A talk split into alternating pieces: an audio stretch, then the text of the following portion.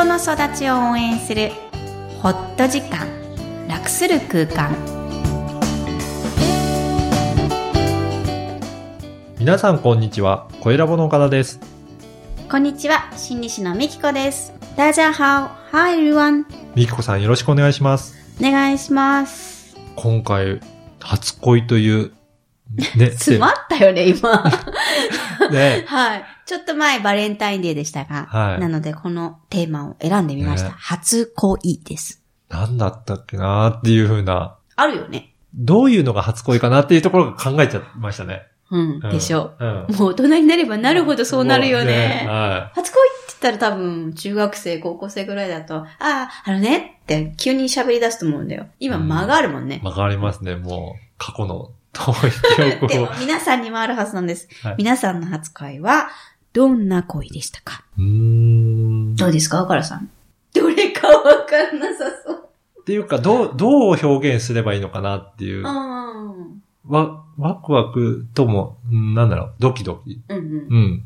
なんだろうな、そういう感じですかね。うん。うん。うん。その相手は覚えてる？そうですね。もう記憶としてはうっすらですけど、顔はで、あんまり出てこないけど、イメージは、何歳？何歳だろうな。あの、幼稚園の時のうんうん。先生が、そうかもしれない。うん、そうだなっていう。いいですね。じゃあ幼稚園行くの毎日楽しいうん。岡田少年だったのね。そう。そう。そんな感情はなんとなく、う。ん記憶があるかな。確かに男性の方がいいかも。だって幼稚園の先生であんまり最近はいるけど、うん。昔男性いなかった。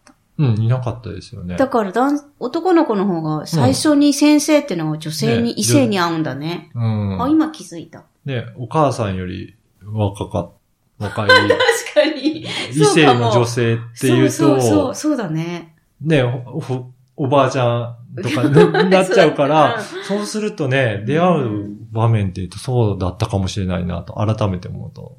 私思うんですけどね、んさっきも話し合ってたんですけど、岡田さんと。初恋って、うん。ほとんどの人が、いい感情、うんもしくはドキドキが、まあどう評価するかにもよりますが、悪いって思ってない人はいないんじゃないかなと。それに目が点になってた岡田さんなんですが、どう思います？そう。あの、初恋のどこまでなのかなっていうのが、ね、なんとなくちゃんと理解できてなかったかなと思って。男性そうだなって、んそれを話し合った時にね、男性らしいなと思ったのが、その獲得欲求とか、うん獲物をこう得たか得ないかっていうところに、行動に結びつけるんだろうなっていうのが分かりましたそ。こが女性と違うんですね。感情、そこがドキドキとか、うんあ、この子いいなって思った、その感覚、うんうん。イコール初恋なんじゃないかなって思う。まあ話した行為があってぐらいもいいけど、ん結果は伴わないんじゃだないかな。からそこまでのうん。後ろの工程は関係なく、うんうん。恋をしたっていう、そんな感じとこですよね。そうするとね、本当にプラスの感情ですようね。ん。うん私も未だに Facebook で探してるんですけど。探してるんですか？はい、アメリカの男の子だったんですが、見つからない。いつ ?Facebook かそう、Facebook アメリカ人みんな使ってるわけじゃないのかな、みたいな。そうです。いつかね、会いたいと思いますねじ。ゃあ、探し続けてるということですね。そうです。はい。皆さんもぜひ、このバレンタイン過ぎたあたりで自分の初恋もね、思い出してみてください。はい。本日のメインテーマですが、今回も人間関係レッスンのパート2ということで、今回どんなレッスンなんでしょうか？はい。人間関係レッスン第2弾です。えー自分との対話。特に前回嫌な自分を見つめましたので、良いところの自分うん。と会話をしてみましょはい。う。えー特に信頼できる自分。こうあってほしいなという理想でも構いません。えーそういう自分の姿を思い出してみていただきたいと思っています。はい。まずですね、えーいつも、こう、不安だなとか、自分の嫌な感情が出てくることが一日の中で多いなと思っている人で、えー安らぎを感じたい人、安心したい、ほっとしたいって思う人は、ぜひぜひ自分が自然体でこういう風になりたいな、理想はこんなゴールだなっていう状態を、えー今思い浮かべてください。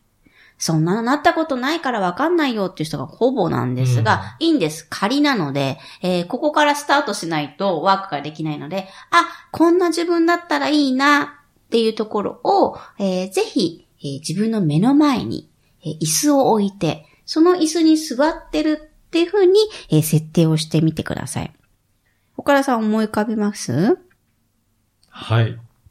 大丈夫そうですか？仕事をね、充実させたい人は、こう、充実させてる自分でも構わないんです。うんうん。あの、こんな収益があってて、具体的じゃなくてもいいので、えこんな風に動いて、えーこんな、えー場所を設定できている自分とか、えーもしかして、まあ家庭でね、えーパートナーと、もしくは付き合ってる相手と良くなりたいと思っているんだったら、そうなっている、関係がいい状態、えー休日はこんなことをしているっていうような設定をしてくれても構いません。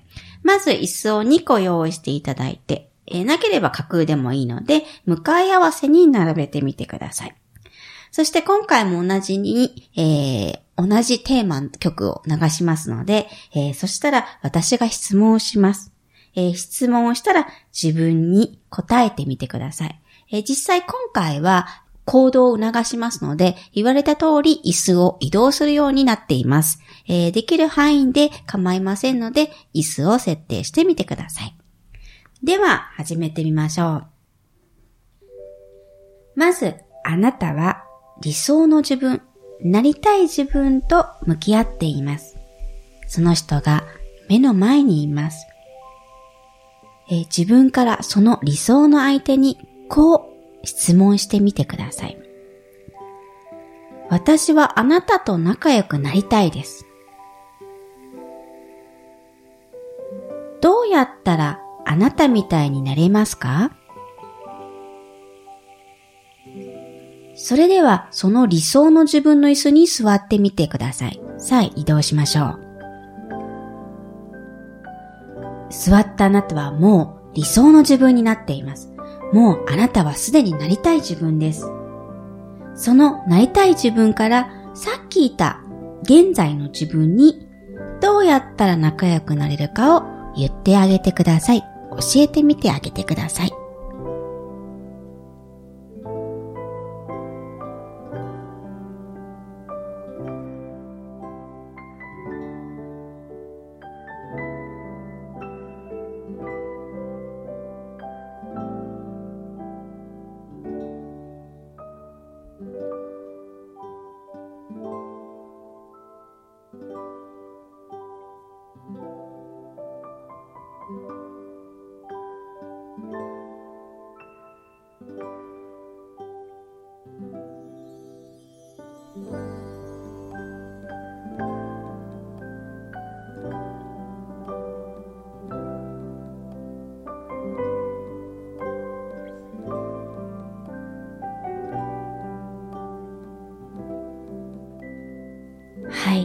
では、理想の椅子からさっき言った自分の場所に移りましょう。もう一度戻ってきてください。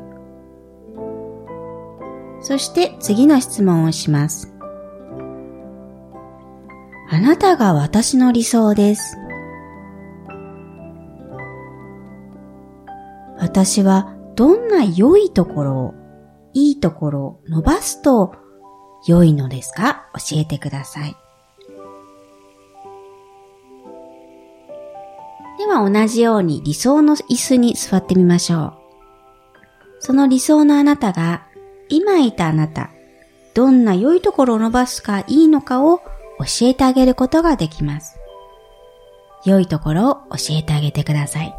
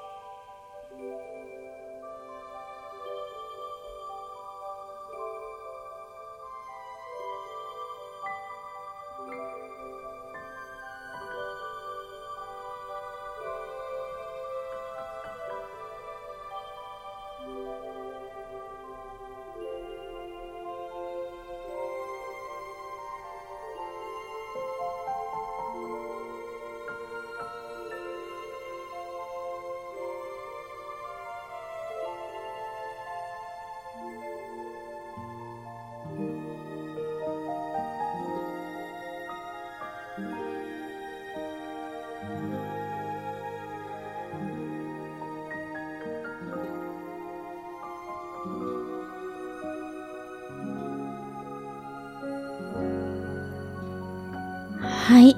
では、また元の位置の自分の椅子に座ってみましょう。よろしいですか？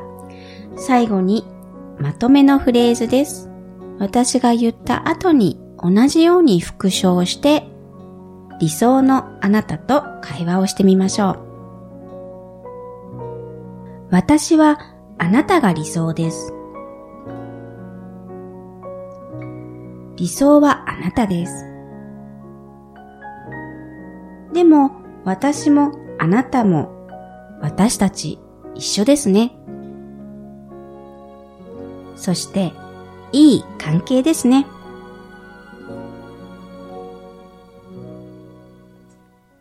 はい。以上が第2弾のワークでした。いかがですか？ね。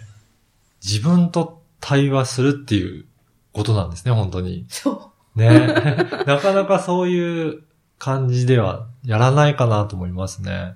そうなんですようね。ん。いきなり持ってきてますけど、はい。意外と、こう、自分の子供とかうん。対話すると楽にいけますよ。おー。最初ねうんあの、自分と対話するのが全然わかんない人としても、これひょっとしたらいるかもしれないんですよね。はいそうすると、自分の理想の人、うん。他者でもいいですし、えー、もっとよく知りたい子供の心だったら子供と対話してみるっていうところからちょっとエクササイズをやった後に、はい。このワーク自分と対話すると慣れてくるかもしれないですそうな。んですね。うんはい。ぜひね、皆さんこのワーク、もう一回聞きながらね、やってみていただければと思います。はい。本日のポイントをお願いします。はい。自分と理想の自分と対話してみてどんな感想をお持ちですか？ダメな部分や足りない部分があるのになかなか、えー理想の自分が出てこないと思った方もいらしたかもしれません。しかし、それでも現在の自分も結構いいじゃんと思いませんでしたか？そうです。皆さんはもう十分すごいんです。いい自分も嫌いな自分も実は十分すごいんです。それを楽しんでください。今日もいろんな気持ちにありがとう。この番組ではお悩みや質問を受け付けています。育ちネット多文化で検索してホームページからお問い合わせください。みっこさんありがとうございました。ありがとうございました。バイバイ。